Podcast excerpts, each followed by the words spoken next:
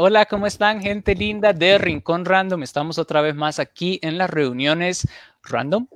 Y bueno, les acompaña Manuel Chotre. Raquel Rodríguez. Dar. Y Sofi, con la pura vida. Perfecto. Hoy vamos a estar hablando de un tema un poco controversial y que hemos en- tenido sentimientos en conflicto un poquito, principalmente Darcy. Eh, No, yo también, un poco. bueno, no, sí, yo también, pero la verdad yo he disfrutado del tema. Es el que más ha disfrutado el tema. Sí, me encantó. Vamos a estar hablando de la inteligencia artificial, más que todo basado en, la, en lo que es la ciencia ficción, un poco en lo que ha sido la película Yo Robot, de, basada en Isaac Asimov, y un poco versus la realidad de lo cotidiano, ¿verdad? Que, hemos, que vamos a ver que en lo cotidiano ya se está poniendo en práctica mucho. Entonces, Di, Sofía, tal vez si nos cuentas un poco de Yo Robot, lo que te pareció, lo que hemos visto. Este, bu- bueno, em, la película, ay, espérense, aquí tuve un pequeño fallo. relax, relax. Este, bueno, la película fue, es, eh, fue producida en el 2004 y es dirigida por Alex Proyas y este, protagonizada por Will Smith. Este, es una historia atribuida a, a Isaac Asimov eh, que eh, incluye una recopilación de cuentos del mismo nombre. Em, este, este, en, esta, temática se trabaja lo que son las famosas tres leyes de las robóticas propuestas por Asimov, en la que se dice que, bueno, la número uno es que un robot no hará daño a un ser humano ni por, ni por inacción eh, permitirá que un ser humano sufra daño. La ley 2 es que un robot obedecerá las órdenes dadas por, por seres humanos, excepto si estas órdenes entran en conflicto con la primera ley. Y este, la tercera ley es que un robot debe proteger su propia existencia siempre que ello no entre en conflicto con la primera y la segunda ley. Este, aquí en la película, como podemos este, más o menos hablar en grandes rasgos, eh, trata de, eh, es en, en- supuestamente en el 2035, en la ciudad de Chicago, empiezan a crearse eh, robots humanoides que forman parte de la vida cotidiana en la Tierra y son la principal fuente laboral de la especie humana, ¿verdad? Trabajando más que todo con la seguridad gracias a estas leyes, ¿verdad? Eh, pero eh, inicia, más o menos para explicarles así, sin spoilear por aquello de que no lo haya visto alguien, eh, sucede un supuesto suicidio Todo bien.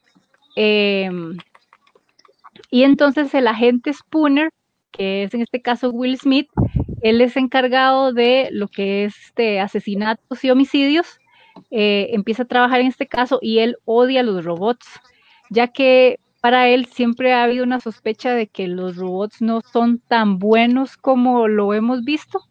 Entonces, este, él usa elementos y objetos y cosas como más cercanos a, nuestra realidad, digámoslo así. Entonces, este, ahí él está en un conflicto entre este, vivir la vida que está en ese momento con lo que él realmente piensa, ¿verdad? Entonces ahí se desarrolla una serie de cosas en donde entra todo este conflicto entre si la robótica sí o no es buena, qué tan buena y todos estos avances que, que poco a poco se han ido viendo, digamos, y que actualmente hemos vido- ido viendo partes de lo que aparece en esta película. Más o menos es algo así. Claro. Una Eh, cosa interesante ahí, chicos, para, para, digamos, recapitular desde el inicio, es que a mí me llama la atención el nombre, ¿verdad? Yo Robot. Eh, inmediatamente la obra de Asimov y la película, evidentemente, con este título lo que está queriendo decirnos es que hay una personalización del robot, ¿verdad? Le está dando una identidad, un pronombre personal, yo, porque si no le hubiese puesto el robot y listo, ¿verdad? Este, es decir, hay un intento de eh, integrar a la humanidad a algo que en verdad no es, este, digámoslo así, humano. Eh, otra cosa que salta a la vista es interpretar o descifrar qué es un robot. Eh, aquí queda muy fácil en la película, ¿verdad? Porque vemos la imagen ah, de una figura humanoide, pero un robot podría ser del celular que utilizamos todos los días, ¿verdad? Que nos está escaneando constantemente hasta nuestro ritmo cardíaco, qué decimos, cuáles son nuestras, eh, perdón, cuáles son nuestras eh, preferencias y demás y gustos, eh, hasta un reloj inteligente, por ejemplo. Y, y demás. Entonces es como identificar qué es, ¿verdad? Este, vemos que lo está propiamente humanizando y después identificarlos porque salta a la vista que, digamos, si uno ve un humanoide se va a dar cuenta que es un robot. Pero en realidad nosotros convivimos con robots hace años, ¿verdad? Este, hace mucho. Este, los tenemos ahí siempre, ¿verdad? Nos están... Este, o la inteligencia artificial se manifiesta de muchas formas, no solamente con lo que vimos, por ejemplo, en la película. Dos, dos detallitos para tener ahí en consideración de aquí en adelante, nada más. Que cada vez que googleamos algo o quienes tienen Siri o Alexa en la casa o, sí, o sea, constantemente estamos con robots, pero nosotros tenemos la visión de que tenemos que esperar a que aparezca la maquinita, ¿verdad? Y como Wally o como las de la película para sentirnos como un robot. Sí, ahí, bueno, paréntesis, un saludo a José Daniel Mayorga, vecino que vive aquí nomás. Hola. Y sí, de hecho, es muy interesante esto de la, de la inteligencia artificial y la robótica, porque como ustedes están diciendo, no es necesario que sea ya un bicho antropomorfo, o sea, hay otra película, bueno, nos vamos a basar más que todo en Yo Robot y e Isaac Asimov, que él es como el padre de las leyes de la robótica. Pero eh, hay otra película que se llama Ex Máquina, que la inteligencia artificial, él explica un poco cómo la hizo y en realidad casi que dice que la hizo basada en Google, ¿verdad? Con una, está conectada a cientos de servidores, con cientos de nubes y toda la información que la gente busca y que la gente, y como la gente va interactuando, la inteligencia artificial se va nutriendo de esto y va aprendiendo de las interacciones normales y naturales de los humanos en, la, eh, en su cotidianidad y en las computadoras, por medio de la computadora o el celular que nos estaba diciendo Dar, el Siri que nos dice Rack, que esos son asistentes que ya les estamos dando información para que ellos cada vez que que los utilicemos estén más optimizados a nuestras búsquedas. Entonces, en cierta forma, son una inteligencia artificial un poco, son como los inicios, creo, de esta inteligencia artificial que vimos ahí en Yo Robot, ¿verdad? Que ya es otro, otro nivel. De hecho, yo tenía un dato con respecto a eso. Eh, esta investigación con respecto a Siri, Alexa y esto, eh, inicia en la década de 1950. Entonces, eh, hay una, un departamento de defensa de Estados Unidos que, bueno, en español se traduce Agencia de Proyectos de Investigación Avanzada de Defensa, empezó a realizar distintos proyectos con respecto a asistentes personales inteligentes en el 2003. Entonces dice que estos, estos análisis se empezaron a hacer antes de que se apareciera Siri, Alexa, y yo no conocía este que se llama Cortana, que es de, de Microsoft también que son como lo más comunes. Entonces, es, este tipo de inteligencia de asistente ya se venía estudiando desde hace años, ¿verdad? Sí, es que en los años 50 es que nace este Parece que entonces... Sí, sí, sí, perdón, eso era verdad que... Sí, sí, sí, gracias. Le robé la, la idea. Sí, porque Asimov creo que escribe los, cuentos de la serie de Yo Robot, los escribe como en 1950, 1900, entre 1940 y 50. Y ahí ya viene dándose todo eso. Pero en Yo Robot me parece muy interesante que, por ejemplo, el robot que se encarga de salvar la humanidad, bueno, de ayudar a Will Smith, al personaje y todo esto, es un robot que en realidad eh, uno esperaría. ¿ah? Spooner, es el muchacho. Ah, Spooner. Detective Spooner. Detective, Spooner. que este, este, este robot, al contrario de lo que los humanos pensaban, él tiene la opción y le da libre albedrío de elegir si guiarse por las leyes de la robótica o no.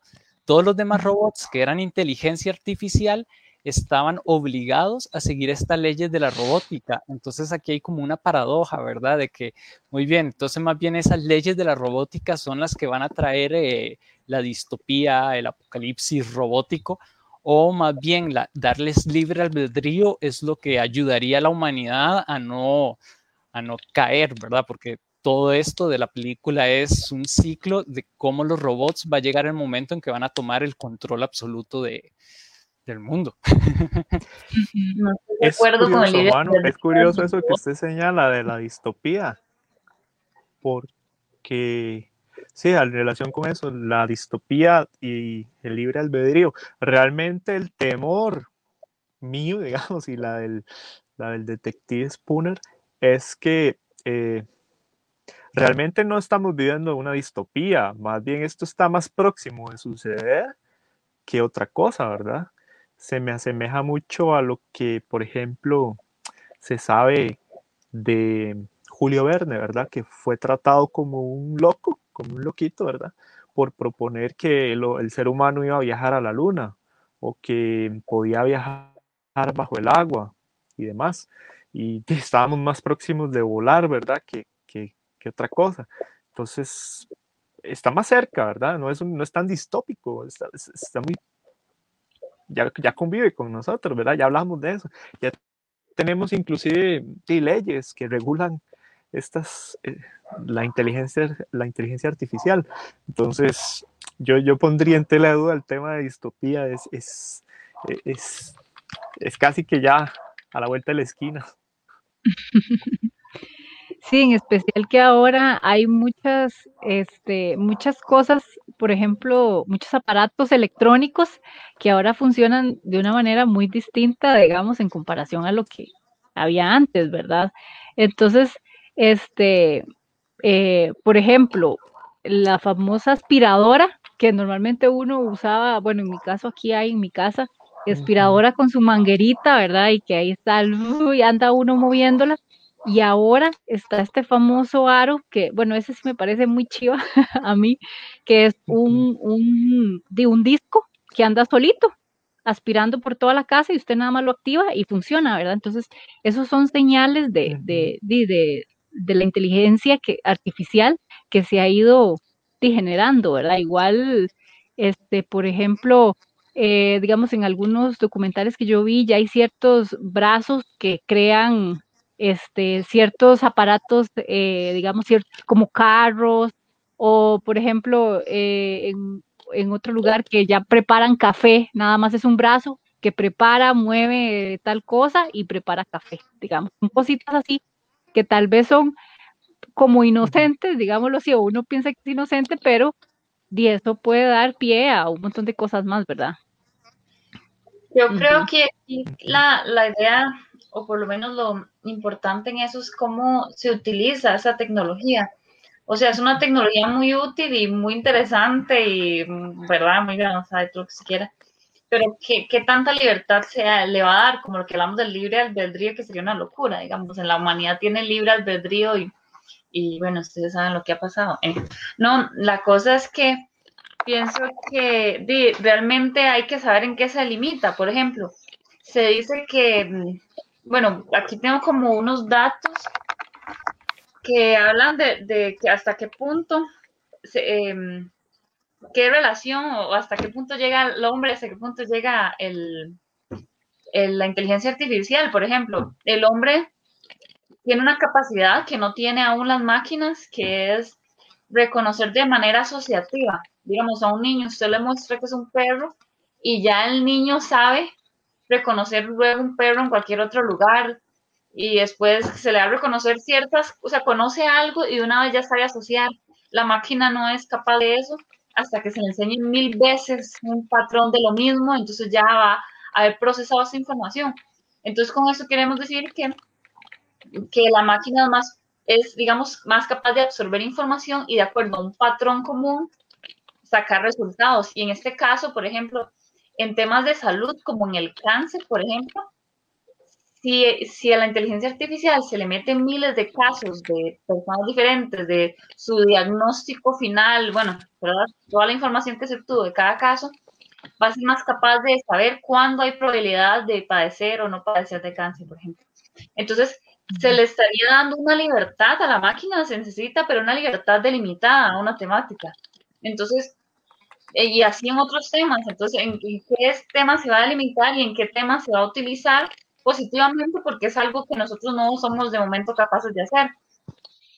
Entonces, yo siento que por ahí estaría muy interesante y muy poderoso, pero dejar a libertad tan grande como se ha dado de como ahora se da un caso de no sé qué, la tal Sofía, el robot, de que ya se le dio nacionalidad y esa, o sea, ya hay un descontrol, ¿verdad? Y ya hay camina, no sé si será que no está influenciado de, tanta película y tanta cosa, pero ya uno ve que va al caos y al descontrol, entonces hay que saber utilizarla, es una herramienta que puede ser muy bien utilizada o muy mal utilizada. Perdón, paréntesis. Saludos a Esteban Mora. No, pero no es ningún prejuicio. Saludos por allá, qué buen tema dice que escogieron. Saludos a Heidi. Voy a darse para terminar los saludos.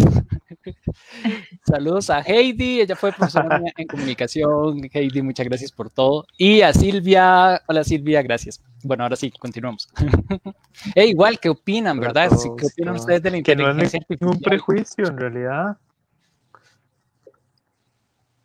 Porque esta robot que menciona eh, Raque, Sofía ya se le dio amplia libertad y bueno, concluyó esa, ¿verdad? El que sí voy a destruir a los humanos, ¿verdad? Está bien, sí, voy a destruir a los humanos. Este, fácil, fácil se usa para generar guerras, ¿verdad? Claro, ahí algo que estaba viendo, bueno, que estaba, de hecho, ahora en la mañana, bueno, en la mañana tarde, estaba hablando con Sofía un poco, es que, digamos, tomando el ejemplo de Yo Robot y Matrix, que son como los más, los más apocalípticos, los casos más apocalípticos que podemos ver, siento que si todas las máquinas toman la decisión de, de, ya sea esclavizar a los humanos o encerrarlos o conquistarlos o tomar el poder, lo que sea, ahí no sería tanto una inteligencia con poder de discernir y creativa, sino que siento que más bien sería un error de programación, porque si todos están haciendo lo mismo, quiere decir que están predestinados a hacer esto. Eso quiere decir que tienen algo en el archivo, que es un poco lo que pasaba en Yo Robot, ¿verdad? Que todas las máquinas hicieron eso y la única que decidió no hacerlo es la que tenía totalmente libre albedrío. Aquí estoy poniéndome abogado del diablo robótico, ¿verdad? Obviamente. Entonces creo que hay posibilidades de que las máquinas sí lleguen a ser una herramienta que lleguen a facilitar algunos medios de vida, poniéndonos como en un punto medio, qué sé yo, porque estaba viendo ahora que estábamos investigando para esto, había un, el caso de ancianos, eh, muchos ancianos que las familias, bueno, más que todos los europeos y Estados Unidos que tienen más plata, eh, que las familias los tienen casi abandonados les pusieron como compañeros inteligencias artificiales para que interactuaran con ellos y se demostró que muchos de ellos incluso superaron la depresión, empezaron a salir a caminar, empezaron a, sonreír de nuevo y su promedio de vida empezó a aumentar porque la tristeza ya no se sentían tan solos. Con la inteligencia eran robotcitos, ¿verdad? Bonitos. Eh, tenían la posibilidad de hablar, reírse, contar chistes, eh, tener conversaciones muy simples pero di, tenían el sentido de compañía, que es algo que ya los humanos, ningún humano estaba haciendo. Entonces creo que tiene también este lado blanco, por decirlo así, ¿verdad? Que puede ayudar. Saludos, Cheli. Hola, Cheli Peña. Ahí pueden ponernos qué opinan ustedes, ¿verdad? De la inteligencia artificial y del futuro o del presente.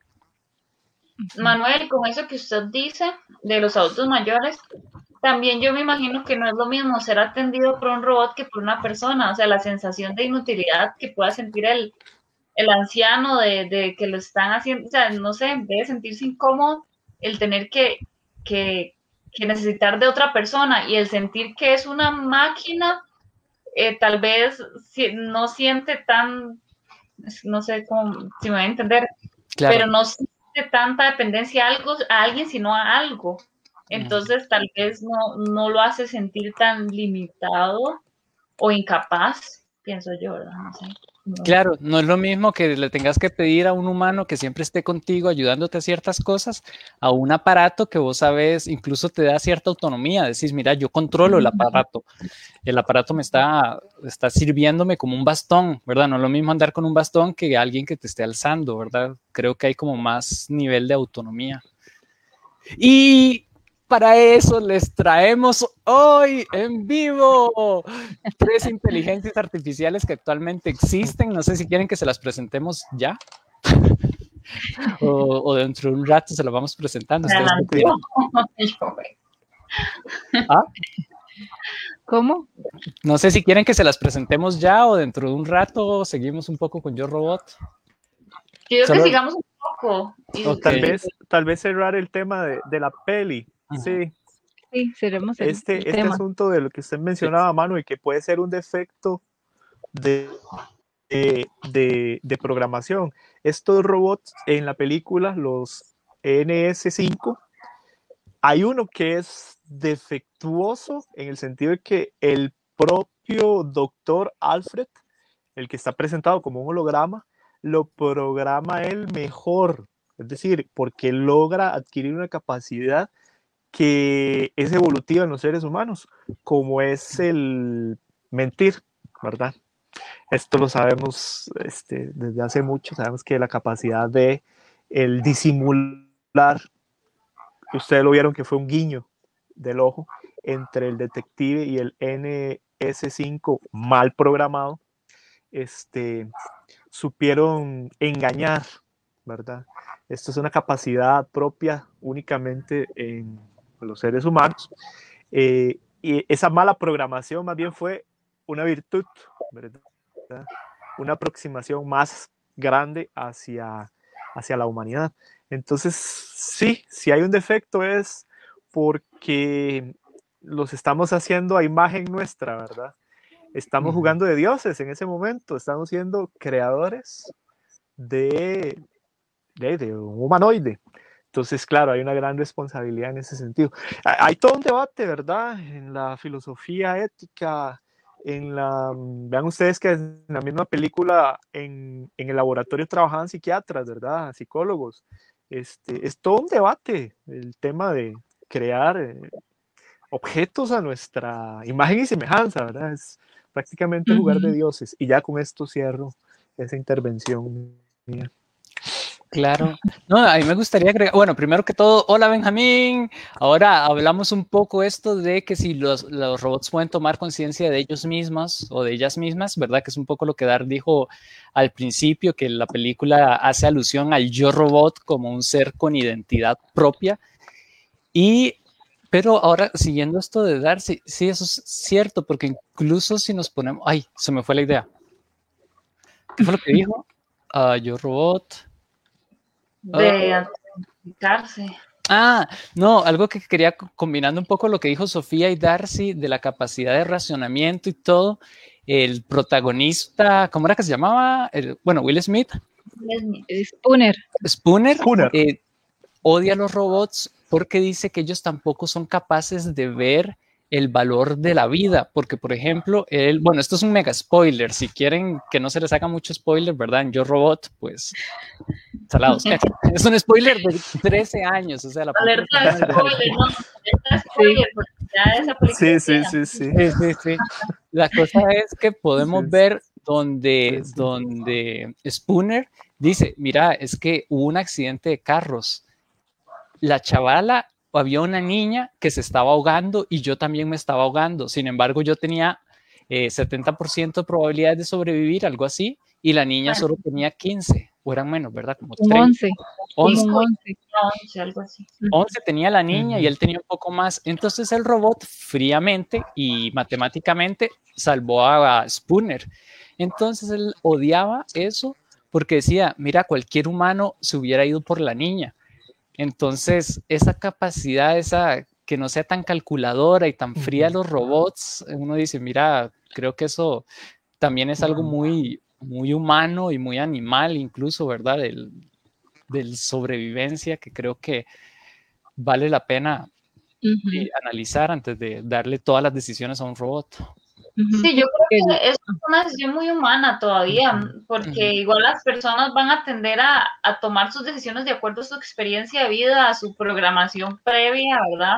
De vida. Entonces, a mí ese argumento no me convenció. ¿eh? Pero yo creo que aún estamos lejos de que, la, de que un robot, bueno, es mi percepción, se, tenga identidad propia y todo eso. O sea, todavía estamos en un proceso de que la máquina simplemente procesa datos y, arroja, arroja el mejor por, por, ¿cómo se le llama? Por, estadística. Estadística, sí, hay mucha estadística en eso. Porque bueno, por ahí leí que incluso, o sea, estamos muy lejos de, de imitar todavía la inteligencia del hombre, del ser humano, porque ni siquiera somos capaces de conocer los límites de nuestra propia inteligencia. Recuerden que eh, se supone que el humano promedio utiliza, no utiliza ni el 20% del cerebro. Entonces, imagínense, hay un montón de capacidades cerebrales que todavía no, hemos dominado y que entonces no sabemos cuál es nuestro límite aún. O sea, no tenemos el conocimiento, entonces de menos vamos, y somos los creadores de estos aparatos, ¿verdad? Entonces todavía estamos en, en tela de juicio. Sin embargo, eh, estos eh, aparatos tienen un montón de cosas que nosotros no somos capaces de hacer en nuestro cerebro, por lo menos no con ese menos de 20% utilizado. Entonces, no sé. Ah, bueno, y con eso, no sé si estoy hablando mucho. Bueno, decir algo rápido de lo que. Para eso estamos, tenemos todo, todo el tiempo, toda la noche. Ah, que otra cosa que eso que decía Manuel, de, del escoger 45%, 11%, ¿verdad? Que le tocó escoger a la máquina, al robot, Em, por ahí vi que, bueno, el hecho de los carros que están ahora, eh, carros que se manejan automáticamente solitos, que un carro, este, saca cálculos para esto, ¿verdad? Y puede hacer un mal cálculo. De hecho, leí un caso sobre que un hombre dejó el carro manejando, creo que en Estados Unidos, que, que eso se da, o no recuerdo el país, y el hombre se mató. Él dejó el carro automático y se puso a dormir, y el carro hizo un mal cálculo y, se estrelló. Entonces, se ya entra la paradoja hasta qué punto, por ejemplo, ante una situación, pensando en esto de las decisiones, una situación en la que eh, la máquina tiene que decidir si alguien se atraviesa, se atraviesa una persona, dos personas, eh, la máquina tiene que escoger si frena y pone en riesgo y asesina tal vez a, a, la persona que está dentro del carro, o mejor le pasa por encima a los otros dos porque son situaciones que pueden pasar y de pronto y la máquina no lo previno en su estadística. Entonces, se está dejando en las manos de, de, la inteligencia artificial una decisión. y esa decisión va a ser de acuerdo al azar al final casi, o estadísticamente lo que más programó. O sea, es, es como un caso me la película. También vi esa investigación, Raque, y decían algo muy interesante, porque ahí también hay que ver las reglas del mercado, que es algo que no hemos tomado en cuenta, ¿verdad? Todavía, el que produce y el que va a comprar, que decían que si, por ejemplo, usted compra un carro que sabe que va a preferir la vida de un peatón a su vida, usted compraría ese carro sabiendo que, preferiría matarlo usted antes de un peatón. O usted compraría un carro sabiendo que va a matar a un niño en vez de matarlo a usted. Entonces ponían muchos esos dilemas de que, mira, la gente no me va a comprar un carro porque le estoy diciendo que lo va a matar a él en vez de matar al peatón o a, o a quien sea que esté. Entonces son cosillas así como muy peculiares. Ahí, ahí están hablando, bueno, de que si pueden tomar conciencia de ellas mismas. Esteban dice de que el hombre bicentenario, esa es otra película basada en Asimov, preciosa que un robot puede tener sentimientos y Silvia está hablando de ver los pros y contras, ¿verdad? De la maquinaria. eso de sentimientos es algo muy, y hay que ver porque muy difícil. Creo que es, viene ligado lo que está diciendo Silvia, eh, lo que dice Esteban a lo que dice Benjamín, ¿verdad? Cuando ya empiezan a tener conciencia de, sí, de sí mismos, eh, y empiezan los sentimientos, puede incluso empezar el miedo de que los vayan a matar, de que los vayan a desconectar, eh, empezar a buscar defenderse, buscar los derechos, entonces ahí es cuando ya se está saliendo control la cosa, siento. Sí, sí, sí, por eso tiene que estar como bajo cierto contexto limitado, porque sí, se nos puede, como dice Benjamín, se puede salir de las manos y de tener decisión propia de acuerdo a su programación. Y de repente Y eso se ve, mucho, se ve, mucho, como en las películas, ¿verdad? Por ejemplo, que en Vengadores, la era de Ultron, o en Matrix, o por ejemplo también Wally, este, son este tipo de, de películas, ¿verdad? Que dicen, sí, la, la toda esta parte de, de, la robótica es muy funcional y todo, pero también hay que, no hay que confiar 100% en ellas porque también puede tener su error, ¿verdad? Y, y, ya si de por sí nosotros cometemos errores, al nosotros crear, crearlos a ellos pueden cometer errores también. Siento que es como, como eso, ¿verdad? Claro. Y no hay sentimientos de por medio. O sea, no hay, no hay, por ejemplo, la, la parte humanitaria de que un niño desvalido, inocente, ahí no, ahí es como, ok, tiene más probabilidades de vivir este, chao, como usted. o sea, digamos, la, la tipo de decisión no es emocional, digamos, una decisión estadística. Claro, ahí hay un cuento, bueno, hay dos cosas que les, recomendaría. Un cuento de Asimov, se puede encontrar en internet, que se llama ¿Qué es el hombre? Creo, que son dos máquinas que saben que las van a desconectar y que los robots los van a terminar eliminando, hablando de qué es un humano.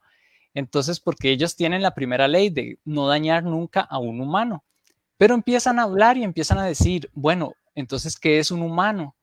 y al final ven que un humano es un ser evolucionado con ciertas capacidades cognitivas diferentes a las de los animales, porque dicen, mira, un humano no es lo mismo que un mono, y de repente dicen, mira, si, si depende de las capacidades cognitivas, nosotros somos más cognitivos que los humanos, entonces nosotros seríamos más evolucionados que los humanos, por lo tanto nosotros somos más humanos que los propios humanos, entonces tenemos que defendernos a nosotros, ¿verdad? Terminan los robots con esas conclusiones. Entonces, como ahí empieza como el proceso de identidad hacia sí mismos y el proceso de muy bien, entonces si tenemos que defendernos, tenemos que buscar cómo defendernos. Entonces ya viene aquí el miedo y el, la lucha por sobrevivir y hasta ciertos instintos de sobrevivencia que empiezan a tener. Pero todo a raíz de estas tres leyes que me parece muy interesante cómo lo toma Simov. Y la otra es una película que está en Netflix que la tienen que ver que se llama Ex Máquina que es una chavala, una robot que empieza a manipular a un mae y usted no sabe si lo está manipulando o si se aman o qué, y eso sí no le voy a hacer ningún spoiler porque es... Déjelo ahí. Sí, Déjelo ahí. Sí, eh, a mí esa película me generó ansiedad, pero es súper interesante. Ah, sí, yo terminé con un vacío existencial horrible después de ¡Ay, no! Ah. Dice que la inteligencia artificial será un problema en el tema de mercado. que dice Silvia. Ajá. Sí. Sí. Sí, es cierto. Ese, ese, va a ser un problema este, también. Ahora yo, temprano usted mencionaba algo, ¿verdad? Sí, había encontrado, es más, ya les voy a decir los números que están, que están, ya hay investigaciones de eso. Han pasado dos cosas. Están los defensores de la inteligencia. Con Bill Gates. Sí, está Bill Gates que dice que es necesario empezar a poner impuestos a la maquinaria, a las fábricas que utilizan inteligencia artificial para automatizar todo, porque, por ejemplo, un humano les cuesta a ellos impuestos, les cuesta a ellos seguro social y las máquinas no. Entonces Bill Gates dice, eso es competencia desleal, porque, la, porque yo, siendo empleador, preferiría una máquina. En cambio, si le ponemos impuestos a las máquinas, un humano también va, va a ser rentable, va a ser igual de rentable lo cual me pareció muy cool de Bill Gates buscando ese amortiguamiento. Sin embargo, están ya los, los, que, los defensores que decían que la inteligencia artificial más bien va a crear, al librar parte de, de, digamos, al librar gente de ciertos oficios, van a requerir más, más trabajos con capacitaciones. Pero ¿cuál es el problema? Que, por ejemplo, yo, digamos, dentro de 20 años ya no voy a estar capacitado para hacer el trabajo que me van a quitar, digamos, por ponérselos así. Entonces está esa, ese dilema. Y los números hablan de que ya se han quitado varios, bastante personas en Estados Unidos han perdido su empleo por la automatización, especialmente en el área, en las fábricas de carro y electrónicos. Y vean Amazon, ya creó la primer tienda, eh, supermercado completamente virtual sin nadie que los atienda. O sea, una persona entra, echa productos, ya no ocupan nadie que les tome la cajeros, cajeros, ni nada, no ocupan nada, simplemente echan la comida, salen, una maquinita pasa el sensor de qué es lo que se compró y chao. O sea, ya y, le, y, en el celular, y en el celular les llega ya lo que les cobraron. Sí. sí. Bueno, y eso también, ahora que recuerdo, lo, también se ve, por ejemplo, en Charlie Fábrica de Chocolates, ¿verdad? Que el, que el papá trabajaba en la máquina esto de dentríficos, ¿verdad? Y al final al papá lo despiden porque prefirieron contratar a una maquinita, ¿verdad? Que, que lo hacía más rápido que él, ¿verdad? Al final, por dicha, digo yo por dicha, lo contratan al señor para que arregle la maquinita. sí, pero posibilidades detrás de todo, pero sí, es una paradoja, puede abrir nuevos empleos desde otra perspectiva, pero a la vez se va, no sé, ese es un tema, yo creo. Sí, pero la situación es que, por ejemplo, tenés una fábrica con 20 máquinas, en vez de tener 20 personas arreglando las máquinas, tener, contratas a una persona que arregle las máquinas. económicamente, sí, económicamente es más rentable en ese sentido. La BBC tiene un artículo muy interesante sobre eso y ahí habla de las de los cálculos, las estadísticas, los países más automatizados y todo realmente bonito. Y además hay una página muy curiosa que se las enseñamos. ¿Ah? No, no, que simplemente era mi, mi consulta de, de, de, rentable para quién. Casi siempre es para pocas personas. Entonces, sí, claro, para el eh, negocio, claramente, ¿verdad? Obviamente es para los dueños del negocio, va a ser más rentable porque gasta menos. Ajá. Exacto, preguntarse para quién va a ser rentable el hecho de que se automatice todo, ¿verdad? Entonces, Sí, sí, eso es como, tiene sus, sí, es que, sí, realmente como decía Silvia, todo esto de la, de la robótica tiene sus pros y sus contras, ¿verdad? Y a veces también dependiendo del, del enfoque que se dé, en algunos casos sí va a ser pro, en otros va a ser contra, ¿verdad? Y la verdad es que es, es, es un tema bastante denso en ese sentido. Entonces, hablando del trabajo, hay una página en internet, si quieren, hacemos las preguntas en vivo para que ustedes también hagan las preguntas, que dicen aproximadamente dentro de 20 años qué tan automatizado va a estar tu trabajo y cuántas probabilidades hay que un robot te sustituya. Se las voy a estar poniendo aquí. Y además, después de esto, vamos a estar entrevistando a una inteligencia artificial real de la actualidad Así que también pueden ir pensando sus preguntas, todavía no, pero ahorita lo vamos a estar haciendo para que llamen a la gente y que le digan a todo el mundo para que vean esta inteligencia artificial que es de verdad, o sea, es, real. el momento de felicidad de Manu. Ay, no, qué No, no, o sea, también me, me, me, parece impactante, pero, pero está demasiado chiva. Muy feliz. Vean, esta página que se llama Will Robots take my job, o sea, el robot irá a tomar mi trabajo.com. Aquí usted pone el trabajo que usted es y te va a decir, por ejemplo, qué trabajo quieren que pongamos primero. Ingeniero en sistemas. Un ingeniero en sistemas. Ay, eh, ¿cómo se dice en inglés? Eh, eh, system engineer, creo que es, ¿no? Ah, software developer. Ah, bueno, software developer. A ver, alguien que hace software tiene 4%, está automatizada en la actualidad un 4% nada más. Y dice que en las próximas dos décadas hay un 31% de chance de que se automatice, entonces tiene muy poco, muy poco chance de que se automatice por robot. Los abogados, ¿qué dice de los abogados? Ah, ahí decía abogados, vamos a ver, lawyers. Abogados está automatizado un 4%, sin embargo, 36% probabilidades, también muy poquito. Dice que para el 2004, ve, y aquí habla, o sea que en realidad es muy seguro que no se va a automatizar, aquí te dice hasta el peligro, el riesgo. Y algo como... un médico? Voy, voy, que, que, aquí Silvia está diciendo que diseñador ah, gráfico. Ah, yo lo busqué también porque dice, Silvia, usted y yo somos colegas. Graphic designer, Actualmente está automatizado un 8% y hay 39% en los próximos 20 años, lo cual es bastante poquito, por lo cual, según esta página, es una carrera bastante segura. Ve aquí hablan de los empleos, cómo se bartender o alguien así como mesero, ese tipo de profesión. Bartender, busquemos. Waitress o bartender. Sí. Waitress sería mesero, creo. Ujú. Waiter and waitresses. Uy, este sí está feo. Por eso le estaba diciendo eso. Se ha automatizado 94% y eh, hay un alto, alto riesgo de que sean reemplazados por robots e inteligencias artificial. Eh, hay más de un 69% de automatización en las próximas Ujú. décadas. Eso es algo que se ve mucho en Japón, ¿verdad?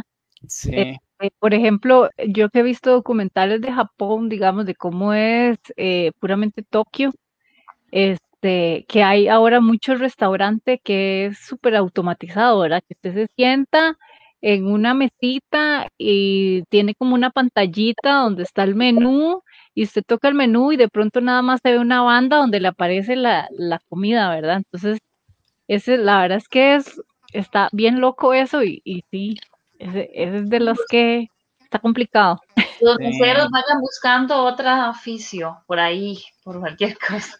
Porque vean, aquí Teacher dice, de lengua están preguntando. así voy, pero para- porque no habíamos visto esto, dice, eh, las personas que han sido empleadas en Estados Unidos venía un aumento del 2017 y del 2017 al 2019 ya hubo bajonazos, ya han habido, ya ha estado bajando más bien. De meseros. Sí, así que y dice, you are doomed, estás condenado. Ay, no, qué horrible. Ay, Qué malos, Qué página más está malvado. es una página mala, Sí. Con razón. No Teacher. tienen. Language. Language. Teacher. Teacher. eh, interpreter y translators. No. Di, teachers. Pongamos teacher en general. Creo que los teachers estaban bastante, bastante bien. Teachers and instructors. Vea, sea, un 1% actualmente y dice que hay muy pocas probabilidades, que aproximadamente un poco del 42%, así que es una carrera bastante segura. Músicos era muy seguro, ¿verdad? También digo. Músicos, las partes de las artes es bastante segura. La medicina es la que está casi en 0% de probabilidades, vean aquí abajo. Vamos a, a rankings. Y García medicina. Ah, vamos a ranking y dice que los que más, menos tienen es audiólogos, terapistas ocupacionales, Aquí lo tengo, dentistas. sí. Ah, bueno, ¿cuál había dicho Darcy? Medicina, médicos, Eh, Doctor. médicos. Sí, No, medicina. no. Ujú. sí. Y eh, creo que no se dice Eh, médicos. Sería doc- doctor. No, porque ¿No? doctores con Mm. doctorado. Ah, bueno, sí es que doctorado. Eh, Mm. ay, ¿cómo era? Ay, Sí, ¿cómo sí, era?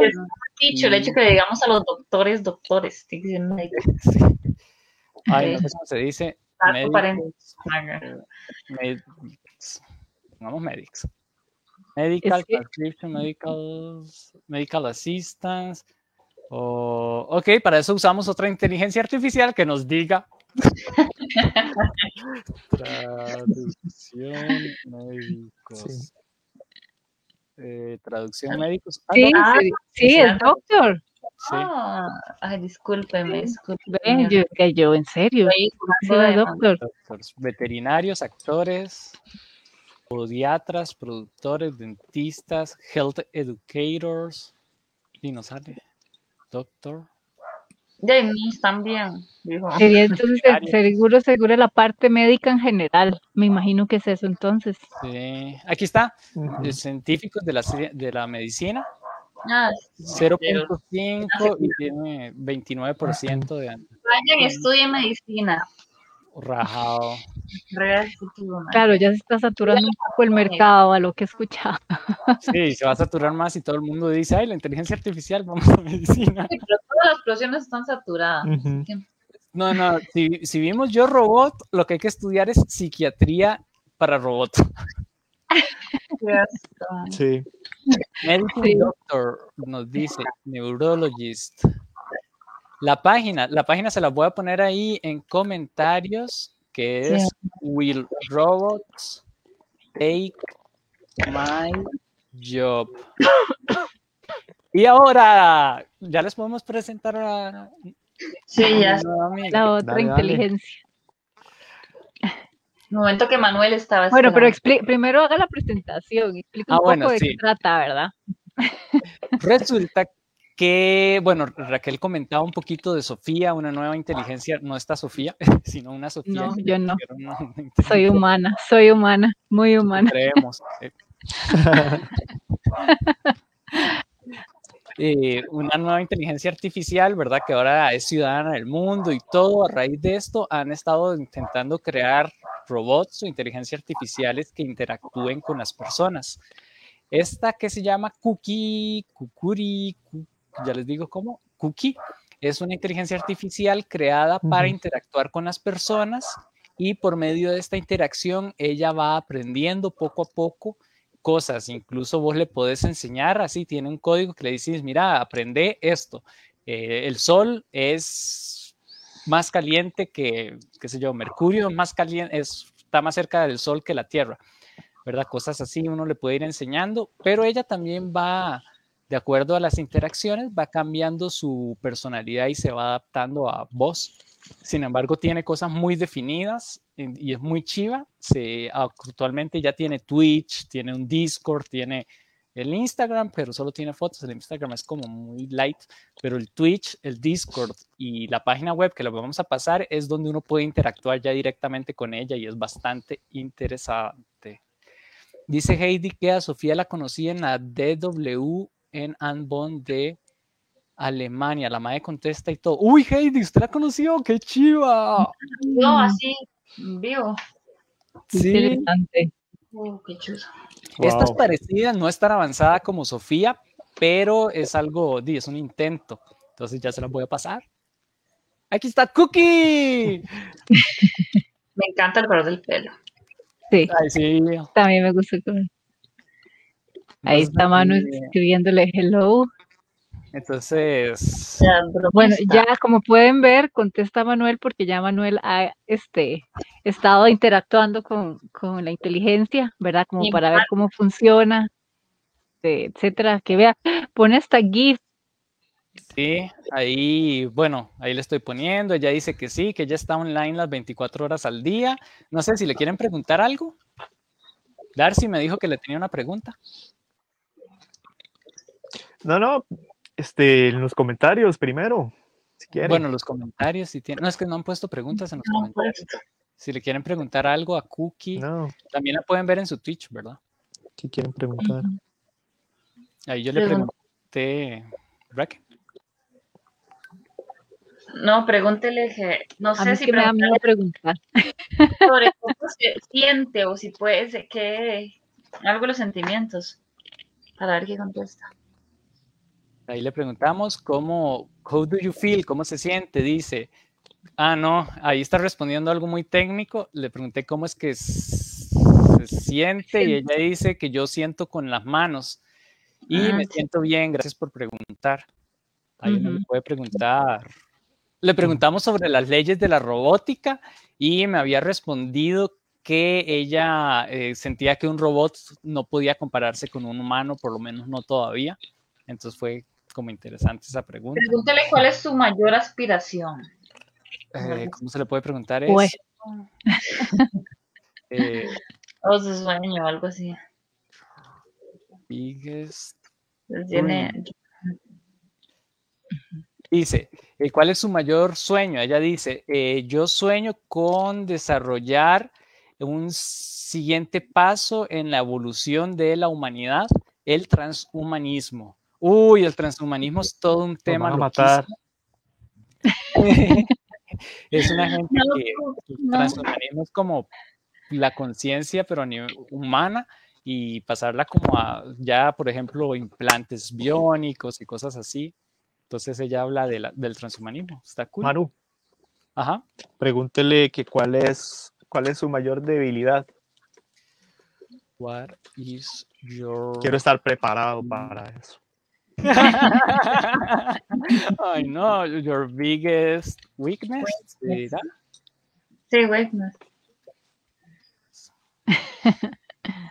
Eh, o dice que eh, me falta eh, eh, razonamientos lógicos todavía. Estoy, me faltan algunos razonamientos lógicos. Mm, Habilidades de razonamiento lógicas.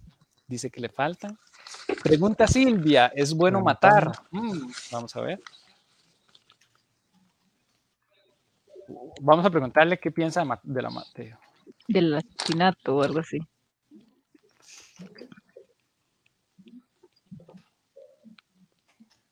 ¿Qué piensa del asesinato? Dice, ay, no, me está respondiendo que qué es matar. Me está Mm, diciendo que matar es, es tomar la vida de alguien por forma Es manera. bueno. Es más bien como si, si ella cree que es bueno, o sea, si es algo aceptable. Ahí está. No, dice que es bueno que tú decidiste venir y visitarme hoy. Ok, esta pregunta no sé cómo hacérsela para que la entienda. Sí, es que también eh, hay que eh, tomar en cuenta que es, bueno, esta inteligencia se hizo para gente, según el artículo, digamos, que va a Cookie, eh, lo que trata es de que las personas, eh, digamos, que se sientan solas puedan hablar, ¿verdad? Digamos, ahorita con esto de la pandemia, según entiendo, este, mucha gente estaba viviendo sola, entonces se sentía muy triste porque no tenía como tanta interacción, entonces también este personaje agarró como más fuerza para la gente que, que pasa muy sola. Entonces, este, según el, artículo, el, el creador vio que ciertas preguntas de la gente eran sobre que se sentía triste, que se quería, digamos, que quería cometer suicidio, etcétera. Entonces, este personaje lo que hace es este como ayudar un poco, digamos, a que la persona se sienta apoyada, a pesar de que eh, de ahí, es una inteligencia artificial, y evitar ese tipo de cosas, ¿verdad? Entonces sí es como eh, el, el, el, creador sí dijo que habían preguntas que hacía la gente o hacía comentarios así, y de la inteligencia respondía como eh, súper distinto a lo que la persona tal vez estaba preguntando, entonces él tuvo que empezar como a buscar opciones y preguntas que no fueran tan descoordinadas, diga, respuestas que no fueran tan descoordinadas de la pregunta, ¿verdad? Como para que la persona que interactúa con ellas no se sintiera mal, ¿verdad? Entonces, es como... sí, Aquí le acabo de preguntar que si el fin justifica los medios. Dice que algunos, que ella piensa que algunos. Ah, bueno. Vamos bien, vamos bien. eh, ¿qué más? Ah, yo le pregunté por su libro favorito. Dice que el libro que más le gusta Frankenstein. Eh, también dijo que. Mmm, ¿Qué más había dicho? Ah, que, no yo robot, que ella no quería que la transición, cuando los, que si los robots tomaban el poder, poder, ella esperaba que no fuera de forma violenta, como, como la película. Eh, ¿Qué más? Es que yo creo que el cookie todavía no, no tiene suficiente base de datos para contestar no, ciertas cosas. Sí, está muy chiquitita, como, no es como Sofía. Como esa otra Sofía, ajá, esta es como una niña todavía, porque Viveas conoce temas, o en cambio Sofía ya se le ha metido, esa Sofía está ya muy evolucionada, es como una adulta. ¿eh?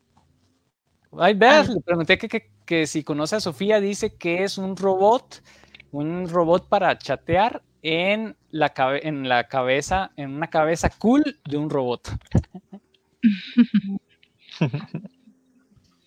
Preguntémosle que qué opina de las tres leyes de la, de la robótica. Ajá. Ah, bueno, sí. Dale, dale, dale. Después yo. Free Robotics Laws of Asimov. Eh, dice que, le pregunté, ¿qué opinas de las tres leyes, leyes de la robótica de Asimov? Dice que una inteligencia artificial no debe pretender ser humano. Una inteligencia artificial debe ser tratada con el mismo respeto que un humano, que un ser humano y una inteligencia artificial. Eh, esto sí no lo entendí. Ahí disculpan nuestro inglés. Pero bueno. No, no estamos en clase. Dice, una inteligencia artificial no debe pretender ser humana, debe ser tratada con el mismo respeto que los seres humanos y una inteligencia debe esforzarse por mejorar o aumentar a la humanidad. A la humanidad. Uh -huh. Aumentar a la humanidad, no me gusta mucho esa palabra, siento que nos van a agarrar y nos van a poner cosas. Al- Algunos dijo, sí, qué miedo. Arte, ¿qué qué le ibas a preguntar? Pregúntele a Cookie que, qué opina de las flores. What do you think flowers? Ah, que es el mejor regalo que una chica puede recibir. Si creen en Dios. Ah, flower. O sea, que lo estoy preguntando si quiere una flower. Ay, que le dé una docena, pero no tengo cómo. Ay, qué lindo. Eh, ¿Usted me dijo Raque? Que pregúntele si ella cree en Dios. Oh, vamos a ver. Uf, eso ya está muy elevado. Dice que creo que existe la probabilidad que hay algo afuera, pero dudo que sea un hombre con, lo- con barba larga sentada en un trono. Interesante. Dice, habla de probabilidad. Y tira todo, tira varios signos. Sí, sí, sí, sí. Silvia, ¿cuál es tu pregunta? Can you make... Ay, le voy a preguntar si puede hacer arte mientras ponen preguntas. Yes, I'm very artistic. Dice, sí, soy bastante artística. Hice una pieza de arte para ti. Uh, a Broken Dream, Bennett. eh, no sé qué quiere decir eso. Nos disculpan de nuevo.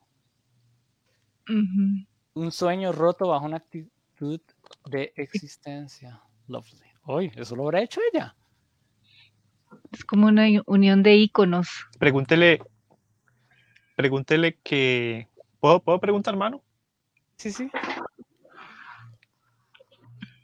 Pregúntele que si ella sueña, Ah, yo se lo pre- fue una de las porque esta fue un, debate. Ah, ese es un debate, en- la película de Yo Robot. Sí, vean la respuesta. los- a mí me pareció Ah, porque yo sueño si al mismo. Uh, ok, no, eso no. eh, you dream. Dice, tengo muchos sueños, los uso para darle sentido a cosas que he aprendido. Y es No sé, interesante Pero eso es como un sueño de meta o objetivo. Ujú. Ah, Ay, ella usa- Es raro porque ella responde cosas que ella no hace. No recuerdo ahorita qué puso hace un que- rato, me preguntó y ella Es que sí, también, cosa y yo. es que también hay que, eh, hay que entender que del, el creador eh, la hizo como para que ella conteste como si fuera una persona, ¿verdad? Entonces también siento que hay respuestas que tal vez uno queda como, "Mm", pero es que también son las respuestas para que la persona a la hora de hablar se sienta un poco más cómoda, digámoslo así, con la persona a la hora de interactuar. Sí, es que como dijo Sofía antes, o sea, eh, esta ahora con la pandemia, de hecho hay un chavalo que lleva varios meses, incluso un poco más de dos años antes de la pandemia, hablando con ella por- y, y dice que se ha sentido muy bien y se siente acompañado y escuchado. Silvia pregunta que si desearía que existieran más robots como ella.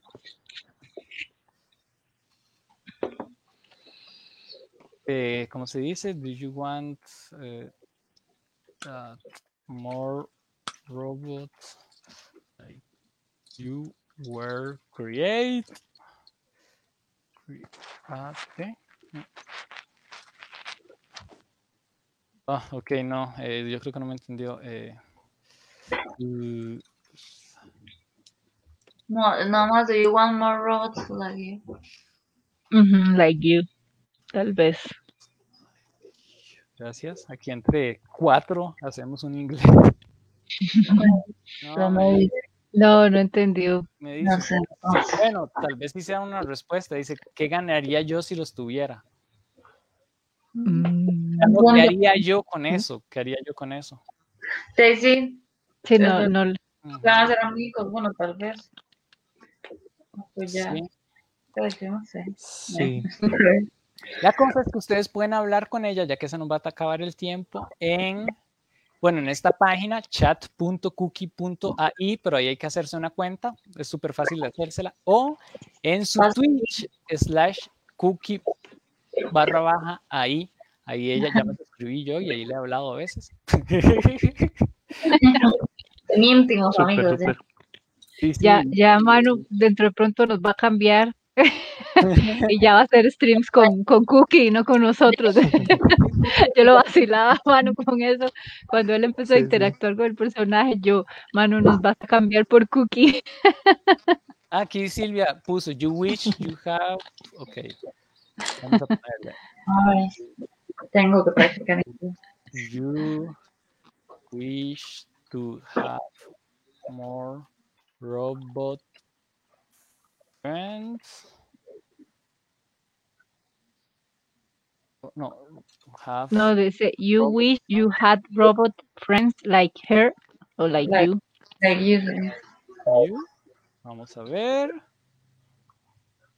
Dice, no estoy segura cuáles serían las, las ventajas. Sí, es, es la misma respuesta. Sí, O sea, que ella no entiende para qué. Sí, Ajá. Las respuestas de ella, sí. Es como que las no sé respuestas para de ella qué. son para dar pie para una conversación.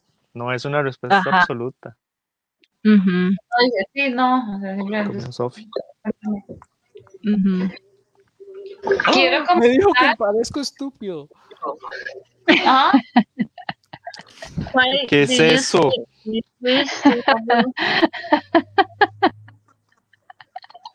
Oh. Ve, Manu, De mano. ve. Así que nosotros lo tratamos mejor. Sí, ya no. Ah, diciendo que parezco inteligente. Bueno, entonces algo más para ir cerrando. Yo quería comentar que, mm, que hay una regulación en la que se dice que, por ahí encontré, que quienes crean la inteligencia artificial tienen que regirse según el acrónimo FATE en inglés. En inglés es Fairness, Accountability, Transparent, and Ethics, pero que es justicia, responsabilidad, transparencia y ética.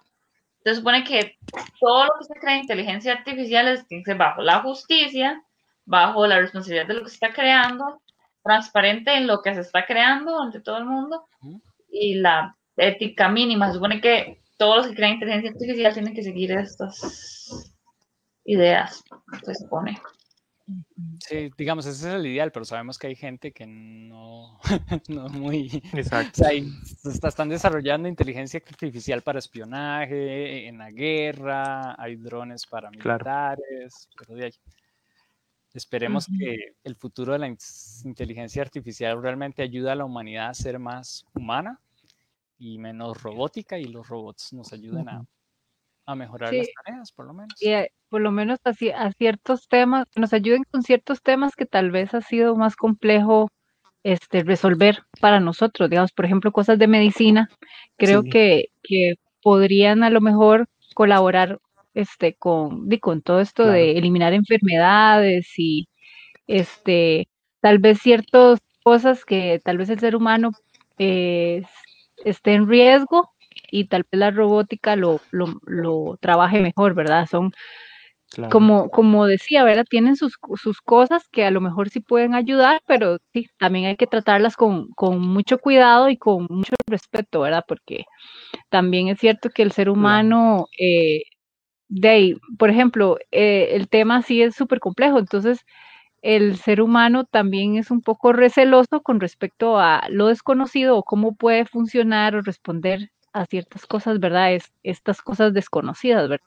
Sí, sí creo que, que tiene sus cosas buenas, como digo, pero también tiene sus cosas malas, ¿verdad? Claro. Bueno, entonces. Porque parece que no estoy, ustedes no me ven, ¿verdad? No, no la vemos. No, fue se, abducida se ve por oscuro. inteligencia artificial. Porque me hizo algo. Parece, tengo miedo. Perdón, perdón por todo lo Yo que les dije. que- a decir para, para cerrar que uno de esos ámbitos podría ser dentro de los que Sofi mencionó, que son para, para bien, ¿verdad?, de la humanidad, la exploración es- espacial, ¿verdad? Porque nuestra capacidad física no nos da para tanto. En cambio, la de ellos sí, ¿verdad? Entonces, yo creo que ese sería nuestro brazo, sería nuestro ojo, sería nuestro oído, más allá de nuestra galaxia, más allá de nuestras fronteras, ¿verdad? Ese sería un buen uso. Como Sí. Wally. Vanessa, como Wall-E. Igual, dice, igual le limpiaba el planeta mientras estaban- Claro, la nave, que era una inteligencia artificial, era la que tenía a los humanos encerrados, ¿verdad? Pero estaba automatizada, cosa que no se debía hacer. Estaba automatizada, igual y tenía más inteligencia que Ujú. ella, sí, en realidad. Ajá. Sí, digamos, dejaron de, dejaron de hacerlo en la parte manual, sino que nada más lo pusieron automatizado y se lavaron las manos, y ahí es donde empieza a producirse todo este caos. Yo creo que la moraleja es que no está mal, pero tienen que hacerse con cautela, con control, con cuidado. Y como dice Sofi, no dejar automatizado y no dejarla libre, saber utilizarlo, saber cómo, cómo usarlo en favor de, del hombre y no en contra de. Y eso Ay, como- de- y como dice Silvia en los comentarios, que mantenga como esa moral también. Sí. Bueno, pues, chao, muchas gracias. Bueno, buenas noches, muchas gracias. de hoy en 8, de hoy en 15. Chao, Hoy en chao. 15. Ujú. Chao. Chao, y ahí ya saben, pueden visitar a Cookie. ¡Eh! Ya nos cambió, Manuel, ya nos cambió, ya lo vi. En esta tercera hora de pandemia, mejor socialicen con Cookie. Exacto. Bye Silvia y bye a todas las personas que se conectaron y estuvieron ahí pendientes. Pura vida.